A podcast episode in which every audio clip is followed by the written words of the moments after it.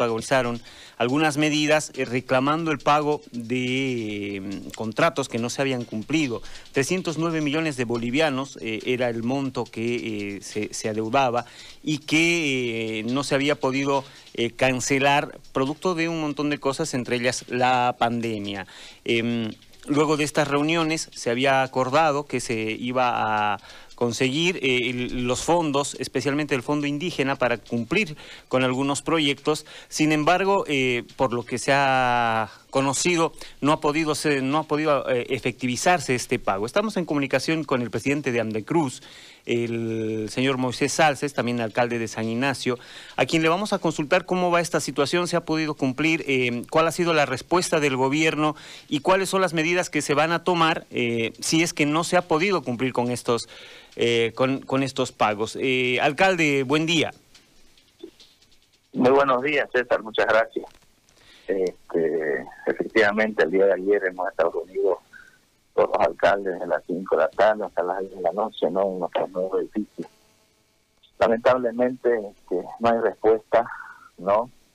Eh, respecto a los pagos, a los compromisos firmados entre Estado central y Estado municipal. O sea, estamos hablando de convenios, ¿no? Convenios que hemos asumido desde 2016, 2017, en Fondo UPRE, en fondos indígenas, proyectos que muchos han sido ya ejecutados al 100% por las empresas, ¿no? Con sus propios recursos, porque apenas hay desembolsos de 20, 30, 50% y los avances físicos están en 40, 60, 90 y muchos al 100%.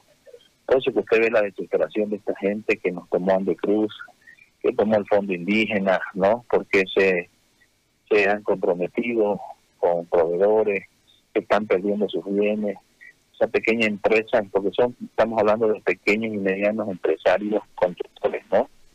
Gente humilde que hizo emprendimiento y que hoy se siente perjudicadas y que van a estar, ¿no? Que están quebrados. Estamos hablando de más de ciento y tantas empresas, diez mil familias que dependen de estas empresas, directos, indirectos, proveedores y todo que están a punto de perder ya sus bienes, ¿no? Y no hay de verdad, no hay ya este eh, eh, cosa de poder creer porque hemos tenido varias mentiras tras mentiras, compromisos tan compromisos, acta firmada con todos los ministros de finanzas, menos con Branco, ¿no? Que Branco todavía no ha llegado.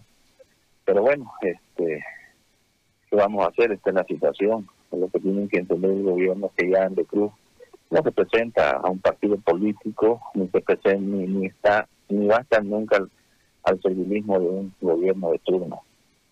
Cruz ha sido recuperado como una institución que defiende los intereses del departamento y su sector. Y si hay sectores damnificados que están siendo afectados, apelen a Cruz, nosotros los vamos a hacer escuchar para que se puedan resolver sus problemas o sus reivindicaciones. Ese es el Andecruz de hoy, pese a que nosotros tenemos de repente afinidad con este gobierno, tenemos muchos amigos, ministros, ministras, ¿no? Pero no se trata de eso, no se trata de darnos, este, de morder la mano a quien te está ayudando. Se trata de reivindicación, ¿no? De reivindicación de convenios firmados y contratos. Hay compromisos con el Estado que se han firmado y se tienen que cumplir. ¿Cómo podemos hablar de reactivación económica, ¿no? De sectores si vamos a dejar en la calle a 10.000 familias que dependen de estas empresas. Entonces creo que estamos con un doble discurso y lastimosamente hay ministros que le han hecho un flaco favor a nuestra presidenta. Como hay ministros que hay que sacarles el sombrero, ¿no? que son 24-7, trabajan, dan soluciones y están, este y se los ven en los incendios, se los ven en todos lados. Pero estos ministros, por ejemplo, de la presidencia, discúlpeme, ¿no? que depende de UPRE, no le da solución a nada, ni habla, siquiera es mudo, ¿no? Este, y es uno de sus ministros de confianza, la presidenta, y ha sido alcalde y conoce cómo se manejan estas cosas. Entonces, nunca este, apareció para darnos ni siquiera una sola este, reunión el ministro de la presidencia. Para mí, discúlpenme, lo califico de un capaz total, ¿no? Como otros, ¿no? Como ese Murillo, por ejemplo, que lo ha hecho es este, hacer que la candidata, nuestra presidenta, renuncie por cada metida de pata. La ministra de Salud también, ¿no? Hasta ahora nos cumple los compromisos, por ejemplo, de 22 millones de bolivianos que requerimos todos los, los municipios de Santa Cruz antes que llegue el COVID. Ya el COVID está por terminarse y siguen los contratos ahí por firmas, firmas. Entonces, y como esas muchas otras cosas, ¿no? Este, que no se han dado solución. Entonces, aquí no se trata de amistad, no se trata de, tapar las cosas. Eh, lastimosamente en Andecruz hay un presidente que tiene valores y principios y que por encima de, de, de, lo partidario o de, lo, de las amistades que tengamos dentro del gobierno, está los principios y valores, ¿no? Y eso es lo que vamos, lo que estamos haciendo, gracias a Dios, aquí han estado casi todos los alcaldes. Y bueno, hemos decidido pues irnos a la ciudad de La Paz el día lunes, si no nos escuchan, no hasta el día viernes hemos dado un plazo y tenemos que entrar a dar plazo porque no hay voluntad, ¿no? Hay incapacidad este, de algunos malos ministros, hay directores nacionales que no nos dan soluciones hasta ahora. Bueno, Ayer hemos tenido contacto aquí con una ministra que realmente le saca el sombrero, que es de Capobianco, ¿no? Eh, para el tema de los pagos de familias grupos que empiezan a desembolsar el día de mañana, el día de hoy, ¿no? Pero solamente a 11 proyectos, cuando teníamos 68 proyectos ya aprobados. Y le andan buscando pelos en la sopa, ¿no?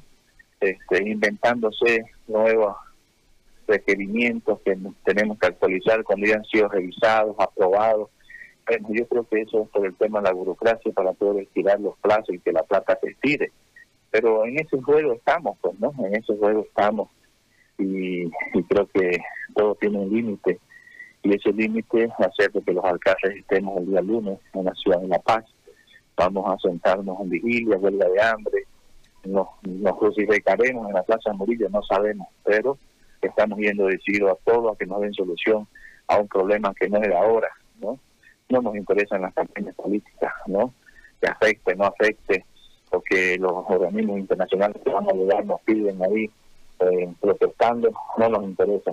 Nos interesa que se pueda cumplir con esta gente, con estas empresas, este, con esos compromisos, porque son compromisos firmados entre Estado central y Estado municipal que no se están cumpliendo. Nosotros también vamos a actuar en el tema jurídico porque hay incumplimiento ¿no? de, este, de convenios, no se están cumpliendo. Es más, las obras están paralizadas por falta de desembolso. Y son tan, digo yo, desubicados en el tema de UPRE, algunos directores o, técnicos que ya están llamando a los alcaldes para rescindir convenios por paralización de obra y no quieren tomar en cuenta que la obra está parada por falta de plata. ¿Y sabe qué? Son convenios draconianos que tenemos los alcaldes por esos incumplimientos y obras terminadas en 90, 100%. Rescindir esos convenios que nos están amenazando significa el débito de todos los recursos que nos han desembolsado hasta el momento, automático. O sea, aparte de no pagar, nos están queriendo hacer un daño económico a los gobiernos municipales por responsabilidad de ellos. Entonces, por eso digo yo, José, el ministro de Autonomía, que es, perdón, el de Presidencia, que es responsable del proyecto UPRE, no está empapado, no está enterado cómo se está manejando la situación, nos va a acarrear a un, no sé, pues, a una situación este, eh, bochornosa dentro del país, porque no solamente Santa Cruz, sino todos los municipios del país. Entonces así está de grave la situación, ¿no? Este, y, qué vamos a hacer? Es una decisión de los colegas alcaldes y estamos acatando fielmente esta decisión. Alcalde, ¿y los constructores se van a unir a estas medidas que ustedes van a tomar como se había planteado en principio? Mire, los constructores tienen hoy, ¿no? Su determinación, ellos son autónomos, son privados, ellos pueden hacer este, eh, eh, las medidas que ellos quieran ¿no? Pero sí sabemos de que el día lunes ellos se suman a las medidas a través de la paralización del departamento, ¿no? Este, nosotros no somos la idea del, de los bloqueos, ¿no? Porque necesitamos, estamos saliendo de una pandemia, necesitamos circulación de, nuestros caminos, nuestros municipios, pero bueno, si es una decisión de ellos que van a tomar en paralizar el departamento a través del bloqueo, pues bueno, son ellos, ¿no? en respaldo a las decisiones que hemos tomado como alcalde de irnos a la ciudad de La Paz, ¿no? a protestar, ¿no? Este, para que se nos cumplan estos compromisos, porque ellos no tienen nada que ver. Los compromisos, los convenios los firma el alcalde con la UPRE, los firma el alcalde con el Fondo Indígena, o sea, son con el Estado, y aquí nos están fallando son a nosotros. Pero ellos, que son los más beneficiados porque no son los que se les está pagando, no y son los que han invertido su plata, no pues son los más afectados. Y tienen todo el derecho de hacer sus reclamos porque vivimos en democracia. Y es más, está corriendo en peligro sus bienes, su, su, lo poco que han podido construir en estos años, ¿no? Invirtiendo en estas empresas, creando empresas, pagando impuestos y no se le puede pagar de esa manera. No entiendo, será porque son pequeños y medianos que no les da la gana. A veces sale un director nacional todo desubicado diciendo de que no se les va a pagar porque esas son empresas que trabajan con el MAS. Imagínense esa estupidez. Discúlpenme, pero es una verdadera estupidez. Entonces, así, en manos a veces de esa gente incapaz de mandos medios, pues nos tenemos que aguantar y tenemos que traernos a veces víveres y sapos, ¿no? Esa es la situación, al fin y al cabo llega un límite y nosotros vamos a defender la institucionalidad de los municipios y a los sectores de nuestro departamento, en este caso, ¿no? que se sienten afectados. Bueno, ojalá que se pueda resolver eh, esto antes de iniciar cualquier medida que pueda afectar más eh, también, a, especialmente a la salud eh, de, los municipios, alcalde, porque cambiándole un poquito de tema, su municipio, entre otros, está sufriendo el tema de los incendios. ¿Cómo está esta situación en San Ignacio? Bueno, miren, está grave. Ya nosotros este, estamos metiendo el último contingente de soldados, 80 soldados a la zona que tenemos por todos lados se nos han vuelto a reactivar. Este, lastimosamente, este, a veces todo queda en promesa, pese a la voluntad de los ministros sobre los más acá, más allá.